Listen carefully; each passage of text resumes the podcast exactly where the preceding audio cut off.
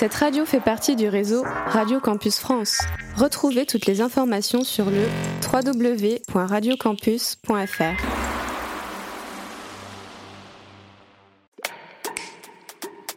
Radio. Radio. Campus 47.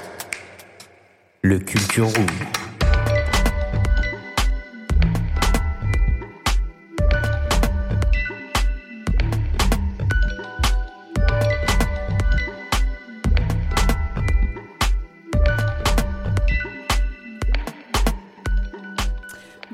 À tous, c'est Elina au micro. Nous vous retrouvons euh, pour ce 81e Culture Room et on va continuer notre thème des intelligences artificielles. Et euh, aujourd'hui, je ne suis pas seule. Comme d'habitude, je suis accompagnée de Thomas et de Sam. Sam, euh, ça fait longtemps que t'as pas fait un Culture Room là. Et ben ça fait très longtemps, il me semble que même depuis mars, j'ai pas, j'ai pas Ah venu ouais. sur un Culture Room. Carrément. Il a Bah, disparu des radars. Ça te fait plaisir d'être là ou? Et ben ça me fait toujours plaisir, voilà, même si j'ai pas totalement disparu des radars vu que j'étais déjà là euh, sur mes nombreuses chroniques. Allez Bah oui, les écouter, sûr. elles sont euh, disponibles sur notre Instagram. toujours toi qui fournis un max de chroniques Et toi Thomas, comment ça va? Moi, ça va nickel. Et toi, Elina? Ça va super, toujours heureuse de, de faire des culture rooms. Euh, pour cette émission, on est, euh, bah, on est euh, tous les trois, mais ça va le faire. En tout cas, c'est toujours un plaisir de vous retrouver. Des gros bisous à, à Maxence. Oui, des gros bisous à Maxence Ah oui, bien qui, sûr. nous, Oui, parce que Maxence n'est pas là. qui nous écoute depuis Toulouse, voilà. Ouais. Bon Ouais. courage pour les cours frérot. Gros bisous. Force à toi. Bon, Et après, un c'est gros bisou aussi à Angel qui est malade. Ah oui, c'est vrai, il est malade. Force à lui. Il a la chiasse. Bon, en tout cas, euh, aujourd'hui, du coup, on va continuer d'aborder euh, les intelligences artificielles euh, comme, comme ça a été cité auparavant. Et on va entrer un peu plus euh, en détail, puisqu'on va, du coup, on va parler de tout ce qui est euh, information et langage. Euh, donc, du coup, comment les IA euh, traitent les données, etc. Donc, du coup, toi, Sam, est-ce que tu aurais envie de nous dire un peu ton point de vue sur les infos et sur les informations, le langage des IA, etc. Par rapport aux intelligences artificielles? Oui. Moi, je trouve que ça me. Enfin, je suis pas touché parce que je suis encore en cours, tout ça. Je suis pas forcément touché par les infos, par les IA. Mais je m'informe pas sur les médias traditionnels comme. traditionnels, plutôt. Ouais. Comme, euh, comme les journaux ou, ou la télé, tu vois. Moi, je m'informe beaucoup sur Twitter, euh, les Mediapart, Médias Avenir, euh, tout ça. C'est. Enfin, je regarde beaucoup, quoi.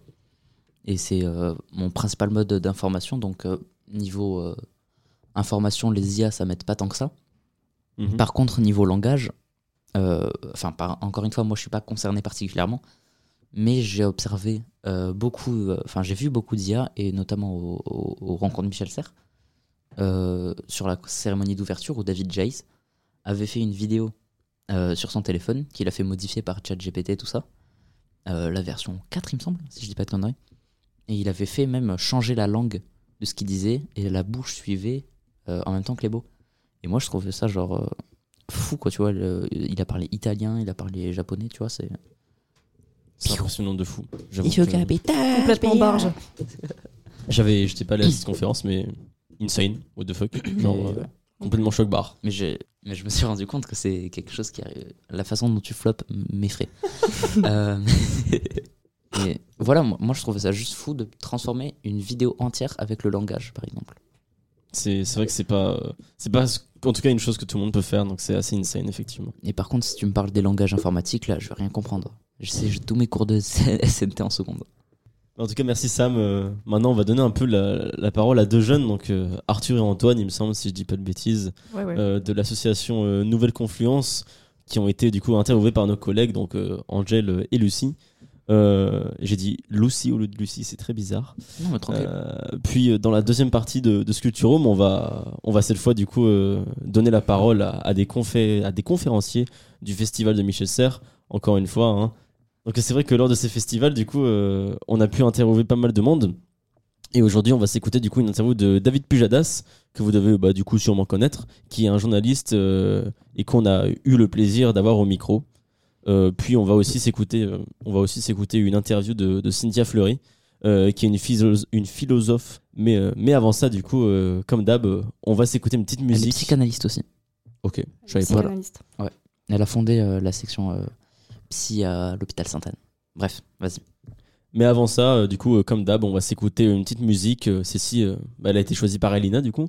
Euh, il s'agit de Canaille, De Drake, exactement. de Drake. Donc, euh, bah, on vous dit à tout de suite sur Radio Campus 47. Can I? Baby? Can I? Baby, Yeah. can I? Baby, can I? Baby, can I?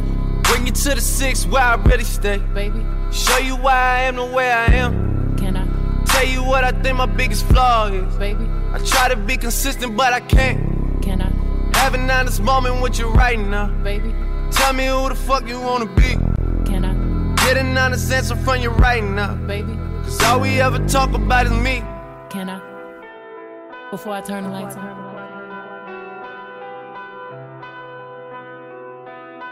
Before I turn the lights out, tell me who the fuck you wanna be. Can I? Call a steady text you on the hotline. Sometimes a nigga wanna hear your voice. Can I? See you right now, I know the sun is up. Baby, Sorry, I don't really have a choice. can I? Ever make you feel like I'm down for you? Baby, You do so much more than that for me. can I? Finally take the time and open up to you. Baby, Cause that's a side you never get to see. can I? Before I turn the lights on. One more time. Before I turn the lights out, tell me who the fuck you wanna be. Can I? Baby? Can I? Before I turn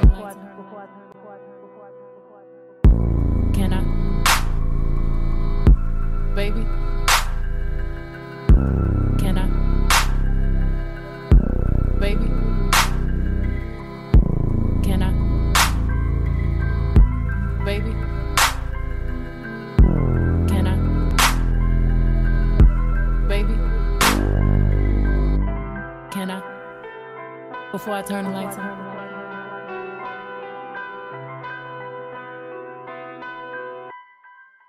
Tell me who the fuck you wanna be.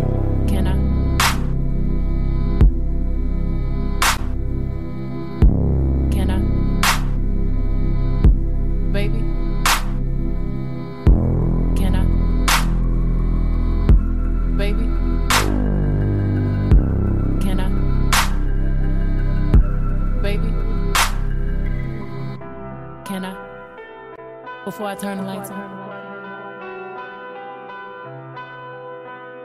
One more time. Tell me who the fuck you wanna be.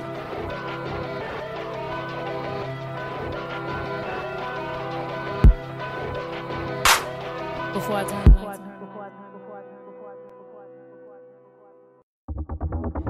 the lights on. RC47. Vous êtes de retour sur Radio Campus 47. Euh, on vient de s'écouter euh, une petite musique euh, que j'ai choisie, du coup, euh, Can I de Drake avec Beyoncé. Folle. Vous en Folle, avez pensé musique. quoi de cette musique? Je l'avais déjà écouté euh, personnellement auparavant, mais moi, c'est un style que j'aime bien. J'aime Non, bien. mais- C'est chill, tranquille. Ouais, c'est ça, mais je, je me lasse pas de l'écouter en fait. Moi non Je plus. trouve que l'instru est folle.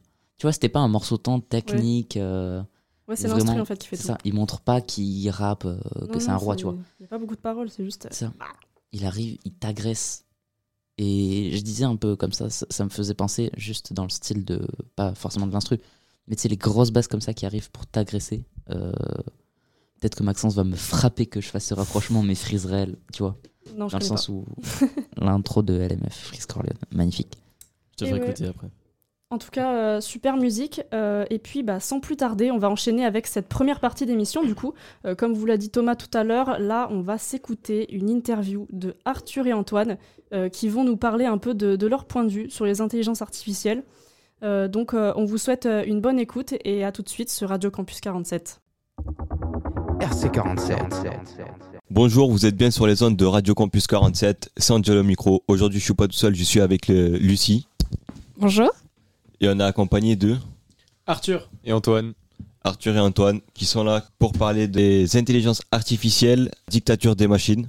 Alors, la première question, ça va être est-ce que vous pouvez nous parler un petit peu de votre rôle au sein de la table ronde et euh, pourquoi vous y êtes conviés? On peut commencer si vous voulez. Oui, n'importe. Euh, faut savoir que nous, on a été invités par Michael Moreau, qui est le président euh, du cabinet du conseil départemental du Lot-et-Garonne, parce qu'il nous a vu en fait faire une intervention à la Maison Forte, qui est un tiers-lieu, sur euh, les nouvelles technologies. Donc on avait ouvert un peu le débat sur les nouvelles technologies et les replacer un peu dans le débat euh, local. Et euh, c'était super intéressant et il avait vraiment apprécié notre, notre présentation et c'est pour ça qu'il nous a invités ici. Mais dans notre présentation, on parlait vraiment des questions éthiques derrière les nouvelles technologies, de jusqu'où va aller le technosolutionnisme, des dimensions qui, vont être un peu plus écologiques, dont on parle pas forcément. Et donc, je pense que notre rôle euh, au sein de la table, c'était bah, déjà, on était un peu les seules personnes en dessous de, je pense, 35-40 ans. Ouais. Euh, je dis ça sans trop m'avancer, mais je pense que je suis assez bon. Et euh, bah, on a un regard qui est un peu plus, on va dire, critique sur ces sujets-là. Et donc, bah, ça, a été, ça a été notre rôle. Et mine de rien, je m'attendais à des gens peut-être un peu plus fermés. En fait, ça- le débat était assez ouvert. C'était assez agréable, en fait, de parler. Ouais, c'était ça. Puis je trouvais ça sympa aussi parce que il y avait. En fait, chaque personne a apporté un regard critique un peu différent. Nous, c'était plus sur les enjeux, enfin, une projection dans l'avenir euh, par rapport euh, aux enjeux écologiques et. Enfin, surtout écologiques et un peu sociaux de ce qu'il y a derrière aussi. Et donc, euh, c'était dans cette dynamique-là qu'on a été invité, je pense, parce que en fait, on n'a pas fait de thèse en IA, contrairement aux deux professeurs qui étaient là, par exemple, d'université. Donc, euh, D'accord. On va passer à la deuxième question du coup. Pourquoi vous vous sentez personnellement concerné par la thématique d'aujourd'hui? Moi, je me sens personnellement concerné euh, plus par euh, bah, justement le fait de apporter cette espèce de regard critique que j'ai, plus que par l'IA, parce que c'est un truc que je prends avec euh, un, peu de, un peu de méfiance, contrairement à d'autres.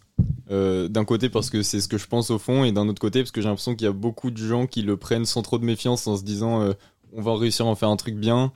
Et donc que je me dis, bon, faut être du côté aussi, enfin, il faut qu'il y en ait des, des deux côtés, qui, et dont un côté qui dit oui, mais poser des questions sans forcément amener des réponses ou des points de vue très butés et juste dire euh, vous pensez quoi de, de tel aspect par exemple éthique ou de telles conséquences de cette technologie malgré tout les applications positives potentielles qu'on peut en tirer? Ouais, c'est ça, c'est plutôt euh, l'IA dans un ensemble des nouvelles technologies qui sont toujours appelées à, résoudre des problèmes, alors que ça va vraiment être euh, pour moi les solutions, on va dire, superficielles. On va traiter euh, la chose très, très en haut et pas forcément le problème de fond. C'est peut-être quel- quelque chose qui va un peu nous agacer, toujours avoir un débat sur, euh, en tant que du coup nous, étudiants, c'est- vraiment dans le, dans le débat euh, d'étudiants, c'est-à-dire que nous, on nous incite à devenir auto-entrepreneurs, on nous incite à créer des solutions, alors que les solutions, elles existent déjà. C'est justement de régler le problème de fond, tout simplement. Et euh, je pense que c'était vraiment... C'est assez clair pour celle-là. Bon, du coup, la dernière, après ça va être Lucie qui va prendre la parole.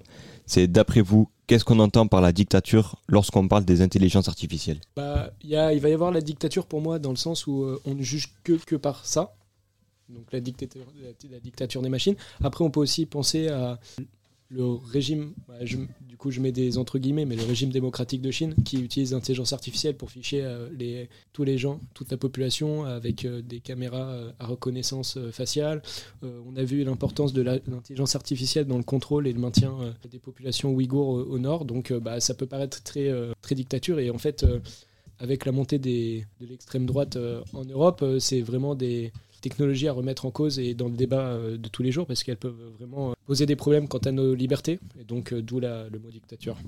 Ouais, voilà, surtout par rapport au régime politique de la dictature et le lien avec les machines, c'est qu'en France, notamment en ce moment, il se pose quand même un cadre légal qui permet, si un régime avec des velléités dictatoriales arrive au pouvoir, il a déjà le cadre légal pour faire légalement de la surveillance de masse et tout ça, donc il a même pu à transposer et transgresser des règles et se confronter aux institutions qui seront pas forcément tout de suite toutes corrompues ou de son côté.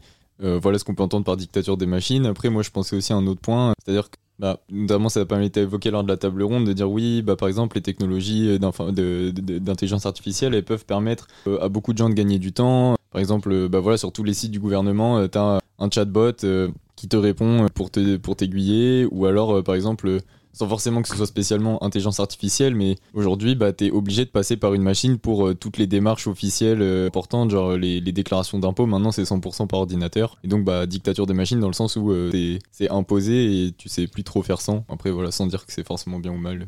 Quand Antoine, par exemple, parlait de justement euh, l'importance de l'informatique partout, maintenant on est obligé de faire la déclaration d'impôt sur Internet. Bon, si on va un peu dans les campagnes et qu'on parle un peu avec les personnes qui, vivent, les retraités, c'est très difficile pour eux. On a tous des grands-parents qui euh, savent pas se servir d'un ordinateur ou même euh, d'un téléphone. Et donc dire l'intelligence artificielle va nous servir, rendre euh, la déclaration d'impôt plus facile pour ces gens-là, c'est vraiment euh, pas savoir où est le problème. En fait, le problème est tout simplement qu'on n'a même plus l'option maintenant d'aller dans un bureau de poste, d'avoir une personne en face qui peut nous aider à faire la déclaration papier ou même euh, informatique. Et c'est, on crée un problème, ok, et maintenant on va essayer de créer deux trois petites solutions en utilisant les, atouts du problème, ce qui est, ce qui est vraiment dérangeant parce que, c'est, du mépris de classe et puis c'est, je trouve très humiliant pour ces personnes-là de se dire en fait, je suis certes vieux, mais j'ai toute ma tête, mais je n'arrive même plus à faire ma déclaration d'impôt. C'est-à-dire, je, je n'arrive par moi-même même plus à m'inscrire dans la société. C'est triste, quoi. Merci beaucoup déjà d'avoir répondu à toutes ces questions. Je commence directement avec une question un petit peu euh, euh, qui peut avoir euh, de la portée. Là, pour le coup, c'est vraiment ce que vous en pensez personnellement. Euh, Qu'est-ce que vous pensez de l'arrivée de ChatGPT auprès du grand public et notamment auprès des jeunes? Alors, ChatGPT, bon, on va le poser euh, sur table. Euh, c'est une intelligence artificielle qui vient de loin. Quand même, il y a eu le modèle 2, il y a eu le modèle 3. Maintenant, après, il y a eu le modèle 3,5 qui est celui qu'on utilise sur le site OpenAI. Il y a le modèle numéro 4 qui est celui utilisé par Bing. Donc, euh, il, y a, eu quand même une croissance depuis une, dizaine d'années de l'importance de cette intelligence artificielle qui nous permet aujourd'hui quand même d'avoir des, des réponses, des petits programmes créés, des choses très concises en très peu de temps et c'est assez, assez démentiel. Mais du coup, ça vient vraiment poser deux, trois questions sur le fonctionnement de ça. Il faut savoir que ça s'est entraîné par des données qui, du coup, viennent des humains. Il y a bien sûr plein de dérives. On peut demander à ChatGPT de nous raconter euh, sur quel continent et dans quelle euh, manière vit un tel animal avec un nom latin inventé et il va inventer euh, son mode de vie. Il peut vraiment donner des, données qui peuvent être complètement fallacieuses. De la même manière que quand on lui demande d'où il tient ses données, il va des fois avoir du mal à nous les donner. Et quand il nous les donne, les données sont introuvables. Donc ça remet aussi en cause de... Il y a une certaine forme d'opacité sur qu'est-ce qu'il y a derrière ce truc-là. Alors bien sûr, on nous sert de euh, oui, mais les données sont contrôlées par des humains, etc., etc. Il y a quand même la question de d'esprit critique et de toujours remettre, savoir ce qui se passe derrière euh, ce, programme. Et donc moi, je pense que ChatGPT, ça peut être bien. Maintenant, ça, voilà, c'est une certaine, ça peut faire peur en tout cas, et puis surtout se dire que ça crée une certaine forme de, on va perdre notre esprit critique sur euh, comment chercher les informations, d'où les chercher avec les fake news et les deepfakes, tout ça déjà c'est compliqué de se retrouver dans la presse d'aujourd'hui sur des informations qui peuvent être euh, véridiques, euh, vérifiées, etc. Je, vais vous parler par exemple euh, de l'apprentissage de la vitesse rapide, enfin lire en la lecture rapide. Ça, ça a fait son gros buzz il y a, euh, je crois, un an. Tout le monde en parlait, tous les médias se relayaient la même information que c'était véridique, que ça avait été vérifié par des papiers scientifiques, alors que pas du tout. Euh, Il suffisait de faire deux clics et on pouvait se rendre compte qu'il y avait euh, dix thèses qui parlaient du fait que ça n'apportait rien et que vraiment ça ne marchait pas, que notre cerveau était pas fon- fonctionnait pas de cette manière-là. Et ça fait tout un, tout un buzz médiatique, tout le monde en a parlé sans même euh, remettre en question ça. Donc déjà que c'est difficile d'avoir des informations véridiques de nos jours, si en plus on a une certaine forme de, de facilité d'accès à l'information, mais dont on ne sait même pas d'où elle vient, bon, voilà. Moi, je pense je suis. En vrai, je suis assez curieux de voir ce que ça va donner parce que, notamment, euh, on a tous entendu dire oui, bah maintenant, ça sert plus à rien de demander des rédactions aux élèves, tu vois, en cinquième, quand tu demandes un truc purement créatif ou des choses comme ça, qui a une part de vrai. Euh, je suis un peu curieux de voir ce que ça va donner. Mais du coup, en attendant que d'avoir un peu de recul et de voir tout. euh, un peu comme a dit une personne dans la table ronde, de définir un peu le cadre, c'est-à-dire euh, voir à quoi c'est utile, dans quel contexte c'est pertinent et dans quel contexte ça l'est moins. Bah, je crois que je suis un peu méfiant dans le sens où, franchement, j'ai dû l'ouvrir une fois depuis un an et, en vrai, je m'en fous. Enfin, genre, euh, à part si un jour j'en ai besoin pour un truc et je sais que c'est bien pour ce que je dois faire, je l'utiliserai, mais un peu curieux, méfiant et change pas ma vie, quoi.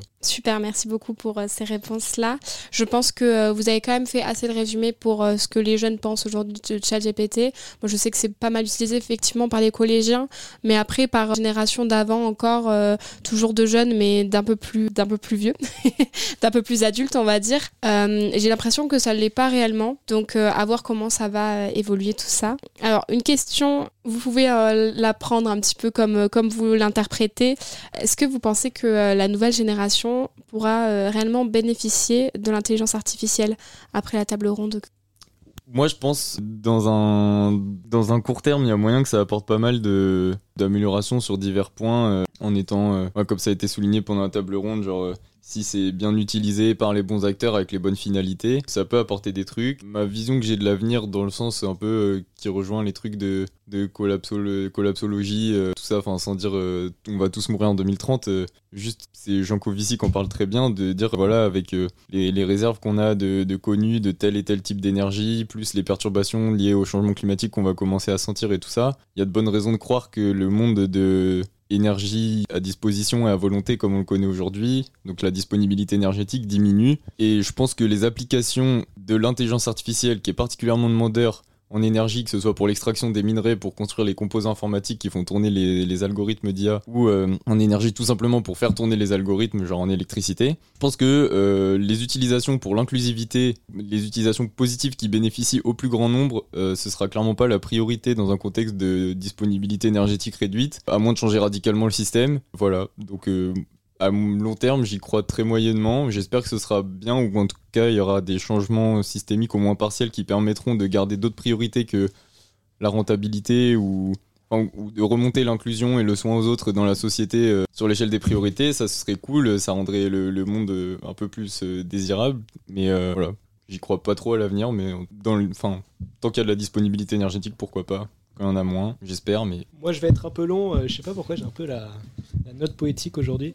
Euh, quand tu dis servir les, les jeunes, c'est assez intéressant. Elles sont créées par qui ces IA À qui elles servent-elles et pour quel but? Bon, on est dans un monde capitaliste, faut euh, créer euh, du profit. Donc, généralement, les jeunes, ils vont être confrontés le plus à ces IA au niveau de la publicité. Donc, que ce soit Facebook, que ce soit YouTube, les recommandations, euh, Instagram, TikTok. Bon, moi, j'ai pas, mais je sais que c'est vraiment. Il y, a- il beaucoup d'études qui sont faites sur, en ce moment sur. bah, tout est fait pour que tu restes devant ton téléphone et que tu sois le plus, on va dire, le, plus de temps sur ton téléphone va créer le plus d'argent. C'est même pour ça que en Chine, TikTok, ça a une pure, ça a une vision purement éducative où il y a des visites dans des musées et euh, c'est que euh, certaines heures de la journée et c'est totalement contrôlé. Donc on se dit si c'est chinois et que là-bas c'est contrôlé, c'est qu'il y a peut-être une raison. Mais donc aujourd'hui, c'est déjà super difficile de s'émanciper de tout ce qu'on a sur notre téléphone. Parce que c'est, il y, a- une énorme part de responsabilité qui est pas de la faute de la population jeune. C'est tout est fait pour qu'ils restent sur leur téléphone. Alors c'est normal qu'ils y restent un peu quoi. Aujourd'hui, ils sont, on va dire, l'IA les dessert vraiment pas. Ils les utilisent comme euh, moyen de faire de l'argent et comme euh, simplement un public. On peut aussi euh, retomber sur. moi, j'avais vu un documentaire super intéressant sur France 3 qui s'appelle La Fabrique du mensonge et qui retravaillait le procès d'Amber Heard et Johnny Depp. J'y connaissais rien, mais en fait, quand on s'intéresse à ça, on se rend compte que les médias et probablement et majoritairement YouTube et TikTok ont joué un rôle énorme euh, dans le procès parce que par des des euh, profils donc qui font du profiling, ils cherchent euh, quelle est la population la plus apte et la plus qui va recevoir ce genre d'informations euh, le mieux.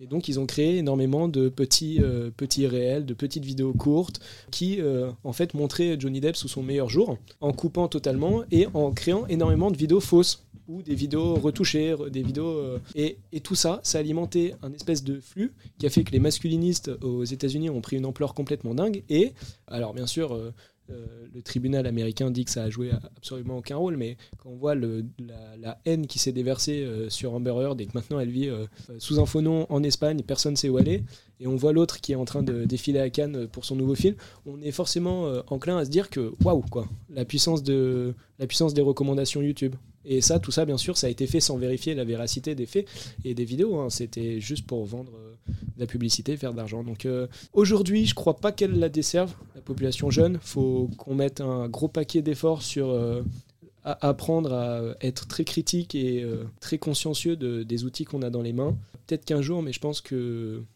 honnêtement, je pense pas. Je pense qu'il y aura toujours une volonté derrière de, de créer, euh, de créer des outils qui, euh, qui créeront du profit euh, le plus au détriment peut-être euh, bah, euh, de l'éducation euh, ouais, de la population jeune. Quoi.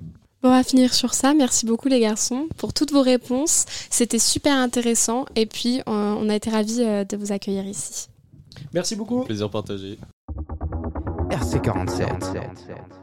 Salut à tous, c'est Sam au micro de Radio Campus 47 et aujourd'hui je viens vous parler d'un sport. Oui, Sam qui parle d'un sport, ça peut exister. Bref, parlons sans plus tarder de l'histoire de la Formule 1. Générique.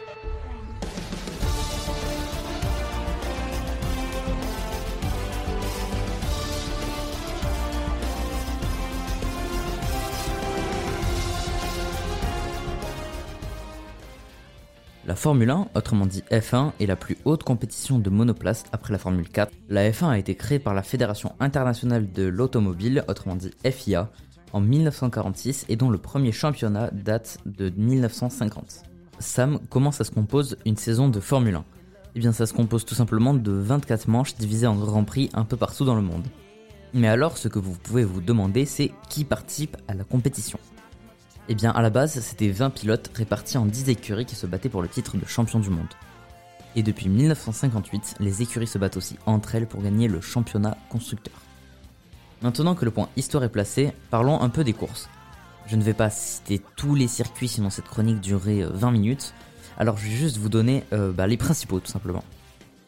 Les circuits les plus mythiques de la Formule 1 sont le circuit de Monaco, un circuit en ville hyper complexe de par euh, ses virages, le circuit de Spa en Belgique et le circuit de Monza en Italie. Je vous propose de remonter un peu dans le temps pour aller voir les grandes légendes de la Formule 1. Nous sommes en 1980. La France écoute ça. Il jouait du piano debout, c'est peut-être un détail pour vous, mais pour moi ça veut dire. Et Alain Prost, jeune pilote français, débute en Formule 1 avec McLaren. Monsieur Prost, le professeur, gagnera en tout 51 victoires et 4 titres de champion du monde en 1985, 86, 89 et 1980. Sur les dernières années de sa carrière, le professeur était en concurrence avec un Brésilien euh, pas super connu, Ayrton Senna. Grand pilote qui gagnera 41 Grands Prix et sera 3 fois champion du monde avant de décéder le 1er mai 1994 sur la piste de Bologne. Bref, et si nous parlions du plus grand pilote de tous les temps, Michael Schumacher? Je ne vais même pas vous dire qui il est, je vais juste vous donner les chiffres. 68 pole position, 91 victoires, 77 meilleurs tours et 7 titres de champion du monde. Ok, je reprends. Durant la phase de qualification, les pilotes doivent faire le meilleur temps possible sur le circuit. Celui qui part en premier sur la grille a ce qu'on appelle la pole position. Pendant le Grand Prix, le pilote qui inscrit le meilleur temps en un tour a donc le fast lap, et ensuite le titre de champion du monde va se déterminer en fonction des points qu'il marque. Ok, je re-reprends. Le nombre de points est déterminé en fonction des places de la première à la dixième. Le premier remporte 25 points, le deuxième 18, etc. Ce qui fait que dans une course, nous avons donc trois batailles. La bataille pour être dans la zone des points, la bataille pour être sur le podium et aussi celle pour la première place. Mais alors, qui se bat? Eh bien maintenant, laissez-moi vous présenter les pilotes qui courent actuellement. Tout d'abord, du bruit pour...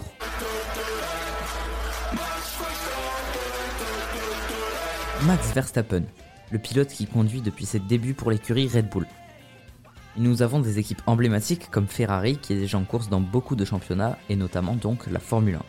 Aujourd'hui et pour la saison 2024, les pilotes de la Scuderia Ferrari sont Carlos Sainz Jr., le fils du pilote de rallye, nous avons aussi le roi de la stratégie, c'est faux, le monégasque Charles Leclerc. Enfin bref, je ne vais pas vous présenter un à un tous les pilotes, juste le légendaire Fernando Alonso, un pilote en lice depuis plus de 20 ans. Il a déjà remporté notamment le titre de champion du monde en 2005 et 2006. Après avoir changé plusieurs fois d'écurie, il s'élance pour une deuxième saison avec Aston Martin.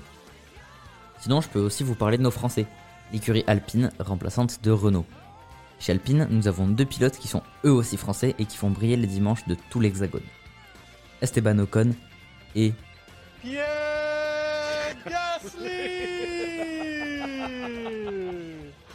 Depuis tout à l'heure, je vous parle des pilotes du titre de champion du monde, mais je ne vous parle pas des écuries.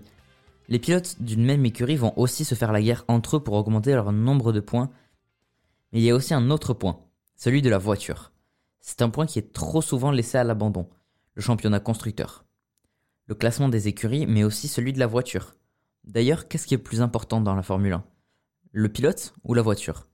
Donnez-nous la réponse en commentaire sur nos réseaux Radio Campus 47. Merci à vous de m'avoir écouté, c'est Sam et on se dit à très très vite.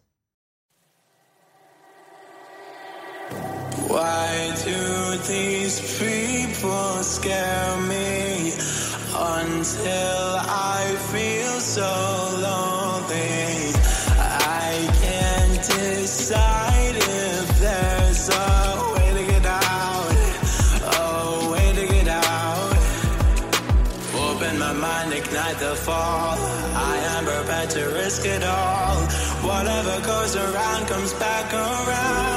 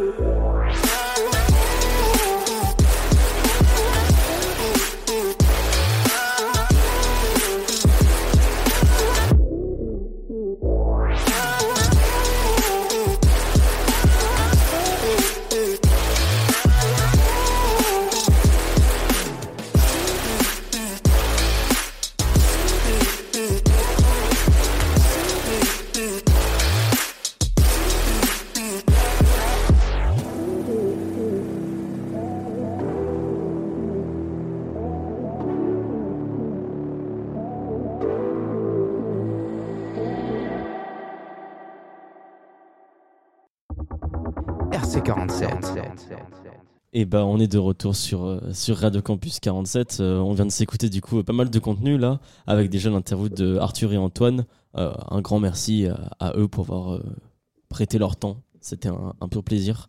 Euh, on s'est ensuite du coup écouté une chronique de Sam. Donc euh, dans, ça fait partie du jeu. Euh, et aujourd'hui, euh, bah, il nous a régalé en parlant de la Formule 1. Merci. Merci.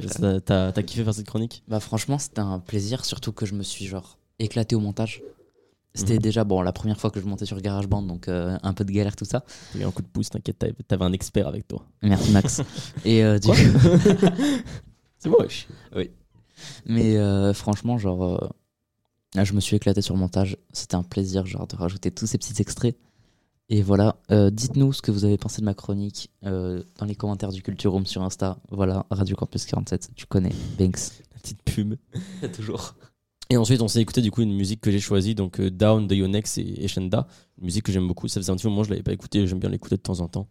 Euh, et du coup, euh, tout de suite, on va enchaîner sur notre deuxième partie de l'émission, où cette fois aussi, on va laisser David Pujadas et Cynthia Fleury prendre la parole, euh, qui, euh, je le rappelle, sont des personnes que nous avons interviewées pendant le festival Michel Serres. Merci à Et- Juliette qui a fait à, l'interview. Euh, à Juliette qui était de Radio Campus Toulouse. Toulouse, c'est ça, Voilà. exactement.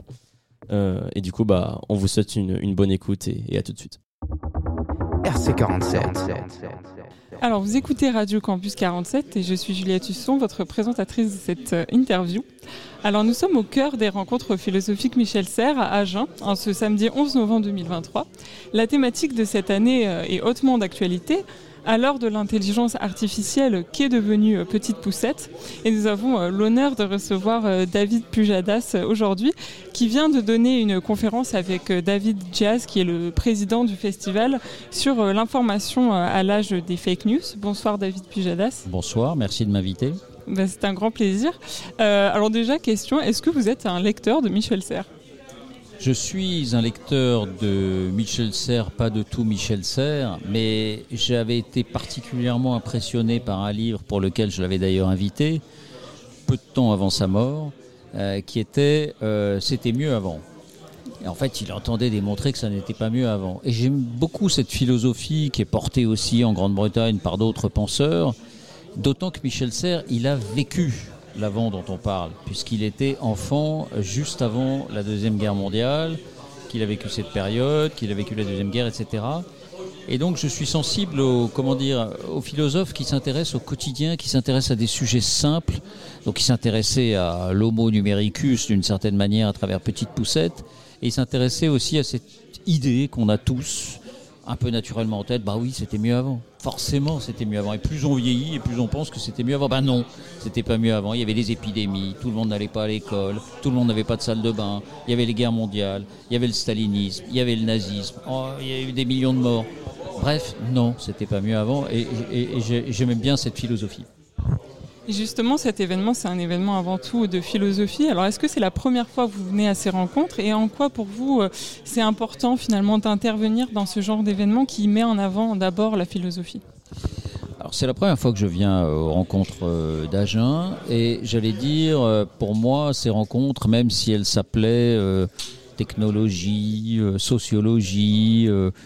J'aime bien la philosophie. Je ne suis pas un grand lecteur de philosophie, un grand connaisseur de philosophie, mais ce qui m'intéresse surtout, c'est de me confronter au public. Me confronter à un public qui s'intéresse à la chose publique d'une certaine manière, que ce soit à travers la philosophie ou à travers d'autres d'autres disciplines.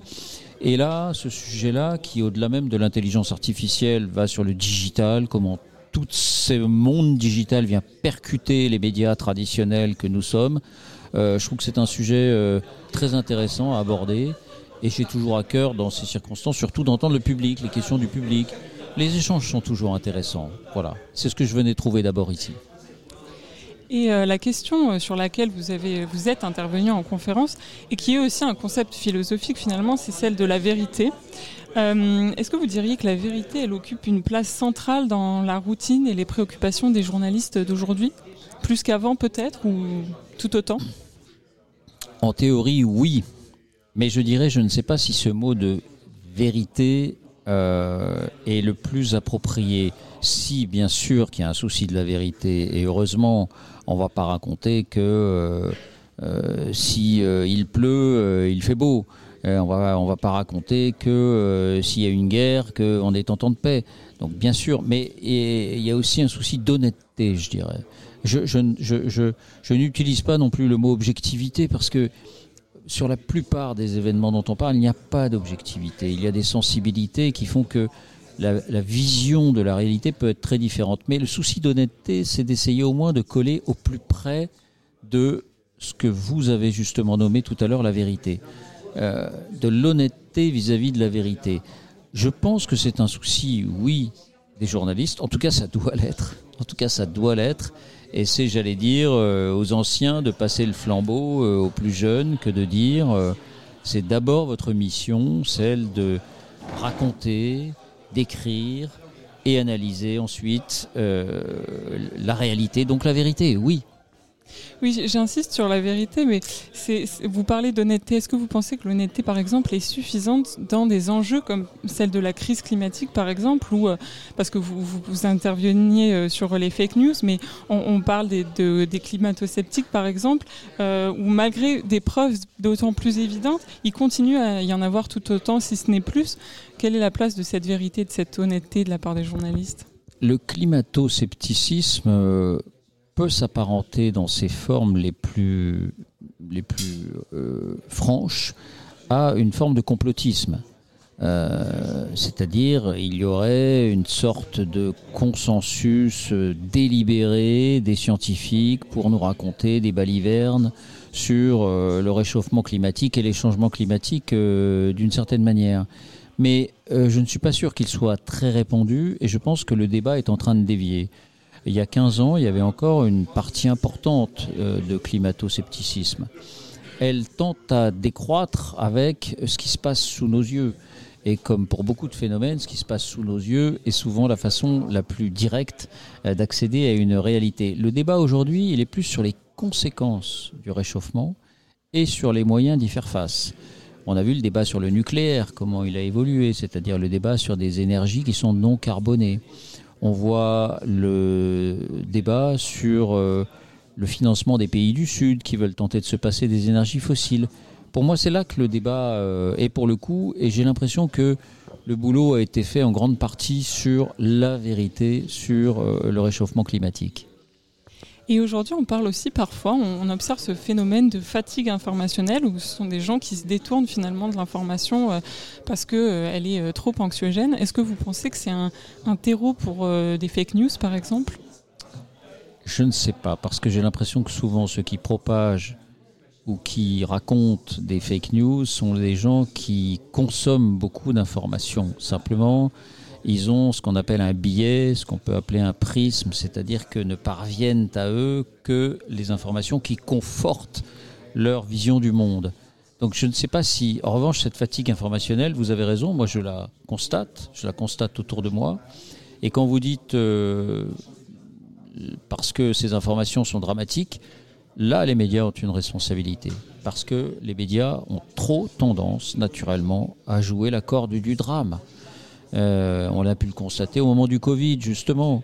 Euh, certains variants, on savait très bien qu'ils étaient très contagieux, mais relativement inoffensifs. Et on avait les moyens de le savoir en s'intéressant aux pays qui les avaient connus avant nous. Euh, la Russie et l'Ukraine, on voit bien comment certains médias jouent du drame en agitant la menace nucléaire. Alors que rien dans l'attitude de la Russie et rien dans ce qu'ont constaté les services de renseignement occidentaux n'ont permis de conclure pour l'instant que la Russie s'écartait de la responsabilité de, des puissances nucléaires quant à l'utilisation de la bombe nucléaire. Mais euh, la dramatisation, on la voit dans tous les sujets du quotidien. Le- le moindre trébuchage devient un drame national. La moindre affaire devient une manière de se lamenter.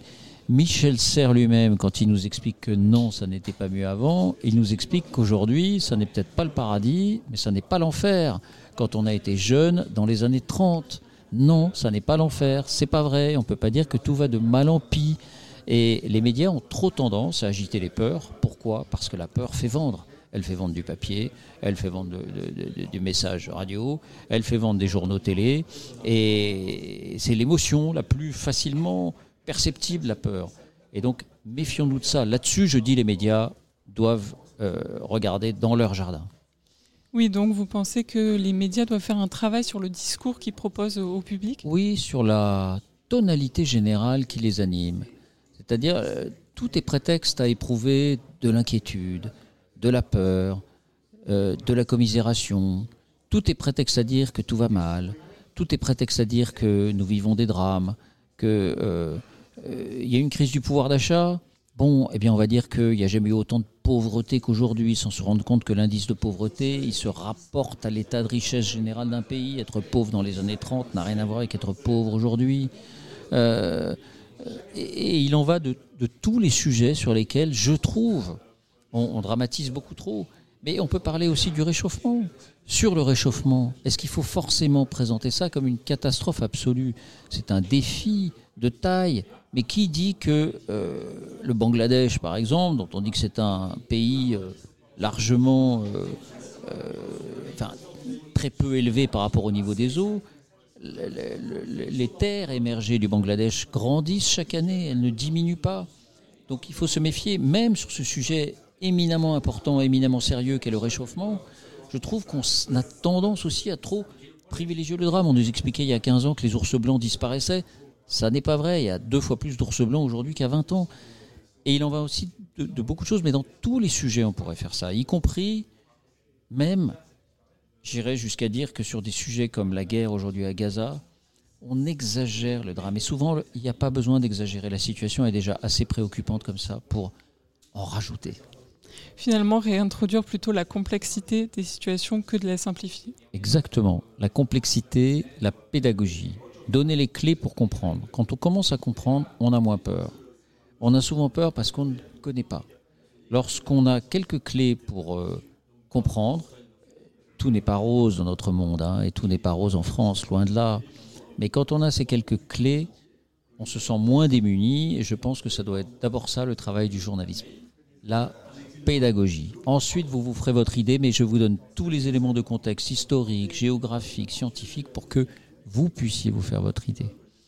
Et enfin, une dernière question justement sur cette euh, pédagogie euh, des, journalismes, que- euh, des journalistes. Pardon, quels conseils euh, vous donneriez pour s'informer justement le, le mieux possible euh, parmi les fake news, l'information en continu, même surtout pour les jeunes qui s'informent euh, d'abord par les réseaux sociaux?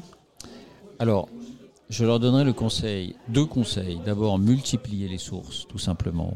Ne vous fiez pas à l'unique et même source ou aux cinq ou six mêmes sources que vous lisez euh, généralement et qui vous sont souvent adressées par les algorithmes, qui savent que c'est plus ou moins votre mode de pensée, donc qui vont vous nourrir de ça. Vous poussez là où vous auriez tendance naturellement à aller. Essayez de vous informer ailleurs. Et ensuite, je leur dirais, moi je ne condamne pas par principe l'idée que chacun de nous soit un média et que via un compte Facebook, euh, Twitter, euh, TikTok, Instagram, on puisse informer. Il y a beaucoup de bons là-dedans. Souvent, euh, quand ils, souvent, il y a des témoins qui sont là, un endroit où il n'y a pas de journaliste, et ils peuvent décrire une situation, et ça peut être des éléments d'information très intéressantes. Et puis chacun peut avoir une réflexion qui peut intéresser les autres. Mais je dirais quand même aux jeunes qui s'informent, allez régulièrement voir les marques du journalisme. Et allez voir celles que vous voulez. Euh, allez voir euh, l'Obs ou Le Point, euh, ce que vous préférez. Allez voir Le Monde ou Le Figaro, ce que vous préférez. Mais de temps en temps, regardez des marques qui peuvent se tromper.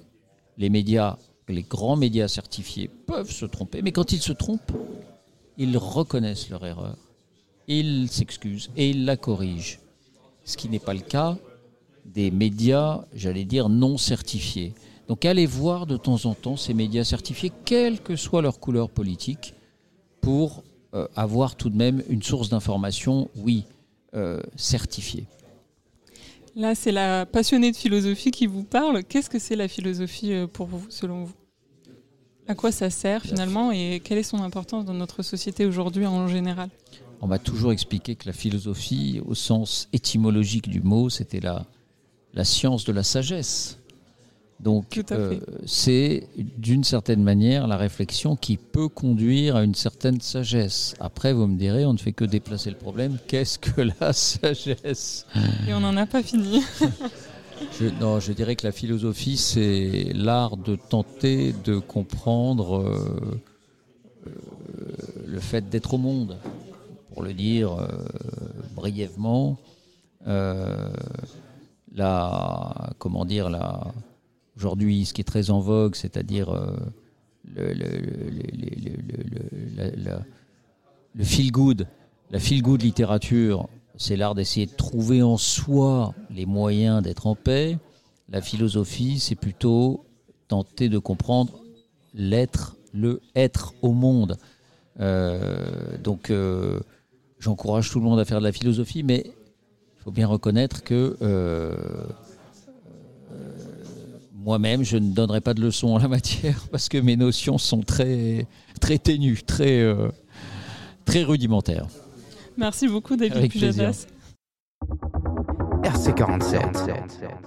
Vous écoutez Radio Campus 47, je suis Juliette Husson et je suis accompagnée de Samuel au micro aujourd'hui. Nous recevons euh, la philosophe Cynthia Fleury à notre micro qui nous fait l'honneur d'être notre euh, interviewée. Bonjour Cynthia Fleury. Bonjour, bonjour à vous deux. Alors nous sommes euh, au cœur euh, des rencontres philosophiques Michel Serres en ce dimanche 12 novembre. Alors je rappelle la thématique euh, de ce festival euh, à l'heure de l'intelligence artificielle qu'est devenue euh, Petite Poussette. Alors Cynthia Fleury, vous êtes présidente d'honneur de ce festival.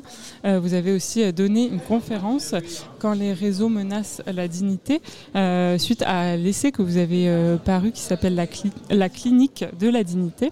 Alors ma première question en rapport bien sûr avec ce sujet, en quoi la réflexion philosophique, puisqu'elle est centrale dans ce festival, et sa vulgarisation aussi, peut-elle contribuer à la préservation de la dignité humaine? C'est une grande question. C'est une immense question, c'est une immense question et euh, bah, de la manière la plus simple, si vous voulez, la philosophie morale et la philosophie politique, mais aussi euh, la métaphysique, mais enfin on va rester déjà sur la philosophie politique et morale, euh, ça a été une, voilà, une grande discipline de définition des différents concepts et notamment ce concept qui n'est pas qu'un concept puisqu'il donne aussi lieu à tout un système de, droit mais notamment ce concept de, euh, de la dignité humaine. Donc, euh, donc c'est vrai que dans la clinique de la dignité, je suis revenue comme ça, euh, j'ai fait une généalogie de cette notion de la, de la dignité et qui a trouvé ses lettres de noblesse dans son acception moderne telle que nous l'entendons aujourd'hui au moment des philosophies des Lumières, donc au XVIIIe siècle. Et donc, euh, ce point, oui, on sent qu'il y a parfois un petit son qui, euh, voilà, donc j'essaye de pas trop bouger. Et donc, euh, philosophie des Lumières, puisque c'est vrai que notre conception de la dignité humaine, ça reprend notamment un impératif kantien qui est de ne jamais considérer autrui comme un moyen, mais toujours comme une personne et donc comme une finalité. Et puis après, quantité d'autres grands auteurs qui sont venus nous aider à, compléter cette définition de, euh, de la dignité humaine. Et donc c'est vrai que la philosophie est classiquement la discipline qu'on convoque quand on veut définir ce qu'est euh, la dignité humaine, c'est-à-dire à la fois une conception d'appartenance. Nous sommes irréductiblement dignes parce que nous appartenons au genre humain. Mais aujourd'hui, nous sommes également dans une acception plus moderne, irré- irréductiblement dignes aussi dans une dimension plus personnaliste de revendication de la singularité de la personne en tant que telle et pas simplement comme appartenance au genre humain. Alors Samuel, avec ta classe au lycée, tu as euh, travaillé sur euh, l'œuvre de Cynthia Fleury. Est-ce que tu as une question à, à lui poser? Euh, oui, moi je voulais savoir euh, tout d'abord, est-ce que le concept de dignité peut donc s'appliquer aussi sur euh, des intelligences artificielles ou, ou des robots même? Alors c'est une question très, très intéressante parce que d'emblée, telle qu'elle, non. En revanche, on voit très bien que, par exemple, il y a eu beaucoup de travaux sur euh, l'éthique des robots. Et quand je parle de l'éthique des robots, c'était à la fois comment nous pouvons concevoir de la manière algorithmique la plus éthique possible ces robots, première, euh, premier grand travail, mais aussi comment se conduire dignement avec ces robots. Et donc on voit que normalement, euh, voilà, la question de la dignité, c'est pas simplement euh, euh, en vis-à-vis avec un autre être humain, et que tout d'un coup, en fait, à partir du moment où il y a un être humain, la manière dont il se conduit avec l'ensemble du vivant ou des objets, en dit quelque chose de sa dignité ou de sa perte de dignité. Et donc on voit très bien que si demain nous, par exemple, nous travaillons avec des robots euh, androïdes, donc qui ont une apparence humaine, bah, on sera beaucoup moins, euh, et, sans doute c'est une bonne chose, beaucoup moins enclin à accepter n'importe quelle conduite avec un robot androïde que avec, je sais pas, moi, un chatbot où euh, tout d'un coup, bon, vous pouvez le faire tomber, vous pouvez, voilà. Et on n'agira pas de la même façon avec quelque chose qui, comme ça, de manière extérieure, euh, reprend une représentation humaine. Donc ça, c'est vrai que c'est c'est intéressant. Et donc, voilà, la dignité ne peut pas être bien évidemment directement portée, mais on peut articuler l'intelligence euh, artificielle avec, oui, quantité de questionnements qui sont reliés à la question de la dignité. Alors le titre de votre livre, c'est La clinique de la dignité. Donc il y a ce mot clinique euh, qui renvoie euh, aux soins notamment, finalement à notre possibilité de trouver des solutions pour recourir parfois aux atteintes de la dignité dont vous parlez également euh, dans votre livre. Oui, la clinique, si vous voulez, qu'est-ce que c'est que la clinique? La clinique, c'est deux choses. C'est la capacité diagnostique d'une discipline. hein. Donc un médecin va faire euh, comme ça une approche clinique et puis il va vous toucher, il va regarder, il va diagnostiquer.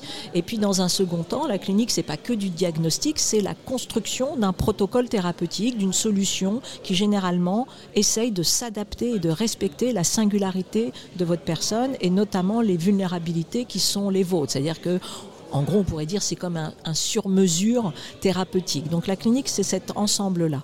Et puis philosophiquement, ça renvoie aussi, mais alors là, c'est un peu plus compliqué, donc je ne vais pas trop m'étendre, mais sur une inverse de Foucault, parce que Foucault est un grand théoricien de la clinique, et notamment de la naissance de la clinique, et il a produit une philosophie clinique, et notamment une philosophie clinique qui savait s'interroger sur les ambivalences de la clinique et sur le caractère euh, éventuellement trop sécuritaire, le biopouvoir qui peut se cacher derrière une clinique, et notamment celle qui est reliée à la santé publique, etc. etc. Donc tout ça, ça faisait que ce terme-là était intéressant parce qu'il pouvait à la fois re-revendiquer de nouveau une approche singulière euh, des personnes malades et pas que des maladies. Et puis en même temps, il pouvait retravailler avec Foucault tout en l'utilisant, tout en étant critique de lui, etc. etc. Donc voilà pourquoi la, la clinique de la dignité. Et puis c'est surtout aussi cette, euh, je pense que c'est intéressant par rapport à l'IA, si vous voulez, c'est la question de l'incorporation. La clinique, c'est véritablement la prise en considération de la finitude de nos corps. Et on sait que euh, demain, et même dès aujourd'hui, cette numérisation du monde, cette digitalisation du monde, elle a tendance à nous, à accélérer et à consolider notre désincorporation du monde. C'est-à-dire qu'on devient en gros hein, des têtes à la maison, allongées, qui, euh, oui, on interagit avec euh, l'ensemble du système, mais oh, mon Dieu, il y a de moins en moins d'interactionnisme du corps. Je caricature, heureusement ce n'est pas que comme ça, et bien évidemment, il ne tient qu'à nous au contraire, d'utiliser les outils numériques demain pour recorporaliser nos, relations. Et c'est aussi parfois ce qu'on fait, mais pas toujours. Hein. Donc la, la, question de la clinique, c'est aussi voilà, de, de, rappeler ce caractère euh, du corps charnel, de la prise en considération des intégrités physiques et psychiques de chacun. Alors dans votre conférence, vous avez mentionné aussi euh, la crise climatique. Et moi j'avais une question justement par rapport à la dignité. euh, dans la crise climatique, la dignité humaine, est-ce que vous pensez que euh, notre certaine passivité, notre immobilisme, ou en tout cas cette finalement un peu incapacité à, gérer, gérer ce problème, à y répondre euh, de façon significative, est-ce que c'est une atteinte finalement à, notre dignité humaine dans un certain sens? Vous savez, c'est une excellente question parce que, et c'est tout d'ailleurs l'objet du livre, c'est de dire oui, quand on a, une fois qu'on a dénoncé, diagnostiqué les fameuses atteintes à la dignité et que même on a utilisé éventuellement de la rhétorique de l'indignation. Une fois qu'on a fait ça, bah, qu'est-ce qu'on fait? Parce que voilà, ça suffit euh, pas et donc il faut enclencher un système de dignité en action. Il faut en faire quelque chose. Donc il faut savoir que concernant euh, les jeunes gens et notamment la crise du réchauffement climatique, les marches euh, contre le réchauffement climatique se sont appelées les marches de la dignité. Donc c'est intéressant de voir que les jeunes gens, les jeunes générations ont considéré que précisément la prise en considération du vivant, de la dignité du vivant, donc de la crise climatique, de la question de la biodiversité, du fait de vivre dans un milieu habitable, euh, respectueux de, euh, comment dire, de, la vitalité écosystémique, etc. Bah oui, ça faisait partie aujourd'hui de la dignité pour l'homme. Ça préservait son contrat social. Euh, voilà, ça c'est certain.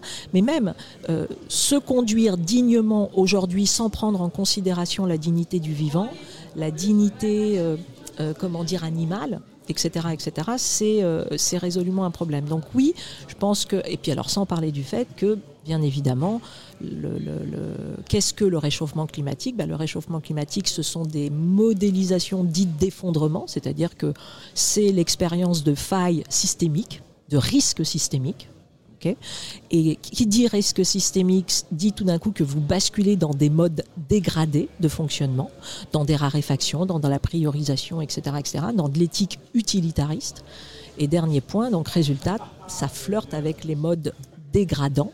Et oui, demain, nous craignons tous de peut-être perdre notre dignité, en tout cas de reconnaître, de revivre des situations indignes telles que nous les avions vécues peut-être il y a 50 ans, ou nous craignons également ce risque d'être dans l'obligation de nous conduire de façon indigne alors même que nous défendons la dignité. Par exemple, demain, si nous sommes, euh, je ne sais pas, sur une île et que quantité de migrants arrivent, eh ben, vous avez des citoyens qui défendent la dignité, qui défendent même l'hospitalité et d'une certaine manière la l'inconditionnalité de l'hospitalité, mais qui à un moment donné, de toute façon, de facto, ne pourront pas être à ce rendez-vous-là. Et donc seront dans l'obligation de se conduire selon leurs propres critères de façon indigne. Donc comment on fait demain pour bah, dépasser toutes ces apories?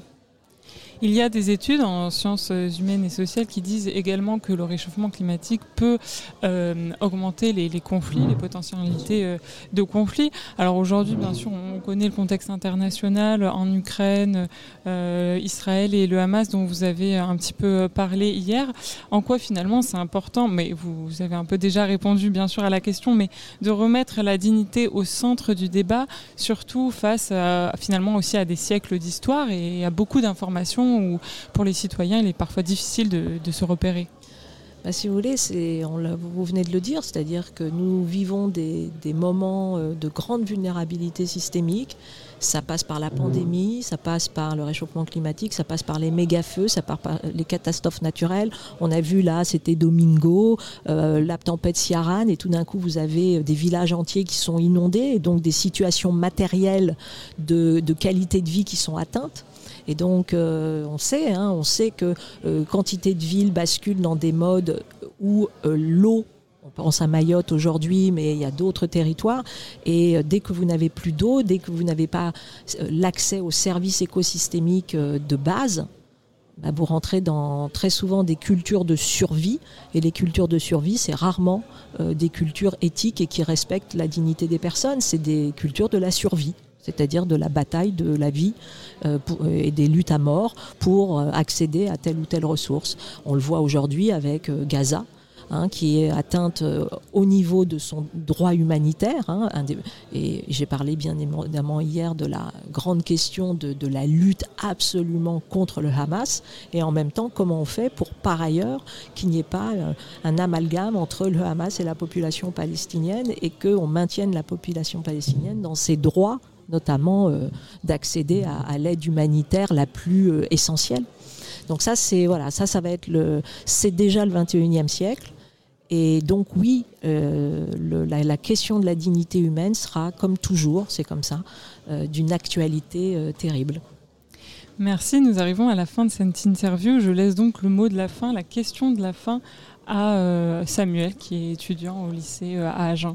Oui, euh, moi j'avais une petite question à vous poser. Comme vous êtes euh, la marraine, la présidente d'honneur euh, du festival Michel Serres, on aimerait peut-être, pour boucler la boucle, avoir une réponse à la problématique. Pour vous, est-ce qu'à l'heure de l'intelligence artificielle, enfin, oui, à l'heure de l'intelligence artificielle, qu'est-ce que Petite Poussette est devenue aujourd'hui? Pas pe- petit, je- vous vous souvenez, hein, ce texte, pourquoi ça a marché tellement, Petite Poussette de, Michel Serres? Parce que c'était un texte d'un optimisme que certains peuvent juger candide ou naïf, mais il y a un rôle de cette, euh, je dirais en philosophie, de la grande fable candide. Il y a un rôle de, cette opérationnalité-là. Et, et Petite Poussette, c'était ça. C'était tout simplement de dire, mon Dieu, ça va être euh, étonnant, fantastique, euh, on va aller vers plus de progrès. vous voyez des, des apprentissages, mais ces désapprentissages, ça va être des, des meilleurs apprentissages, etc. Bon, euh, X années après Petite Poussette, bah, c'est comme toujours, euh, on se réveille un peu de ce, grand rêve euh, technophile. En même temps, l'intelligence artificielle permettra des progrès et permet déjà des progrès dans la médecine notamment et, partout ailleurs colossaux, mais en même temps, comme toujours, bah, c'est aussi un grand lieu de haute surveillance. C'est un lieu de transformation des rapports de pouvoir, pas toujours euh, respectueux des droits et des démocraties, parce que derrière, c'est des grandes multinationales. Donc voilà, bah, c'est petite poussette, elle est devenue euh, plus sérieuse, on va dire, euh, face à, à cet enjeu de, de l'IA, et elle, euh, elle ne perd pas son enthousiasme, mais euh, ni son optimisme, mais- malgré tout, voilà, elle, elle- elle comprend que le grand grand enjeu, ça va être la régulation de cette IA et les comment on va faire en sorte que nos outils continuent de respecter et de consolider la sphère des droits, et, et notamment bien évidemment des droits de l'homme. Merci beaucoup, Cynthia Fleury. Merci à vous. C'était euh, Radio Campus 47 euh, aux rencontres philosophiques Michel Serres. RC47. Et on est de retour sur, euh, sur ce Culturum. Du coup, euh, on a pu écouter euh, les interviews de David Pujadas et de Cynthia Fleury, hein, animées par notre collègue Juliette de Radio Campus euh, Toulouse. Du coup, bah, Juliette mer- qu'on embrasse.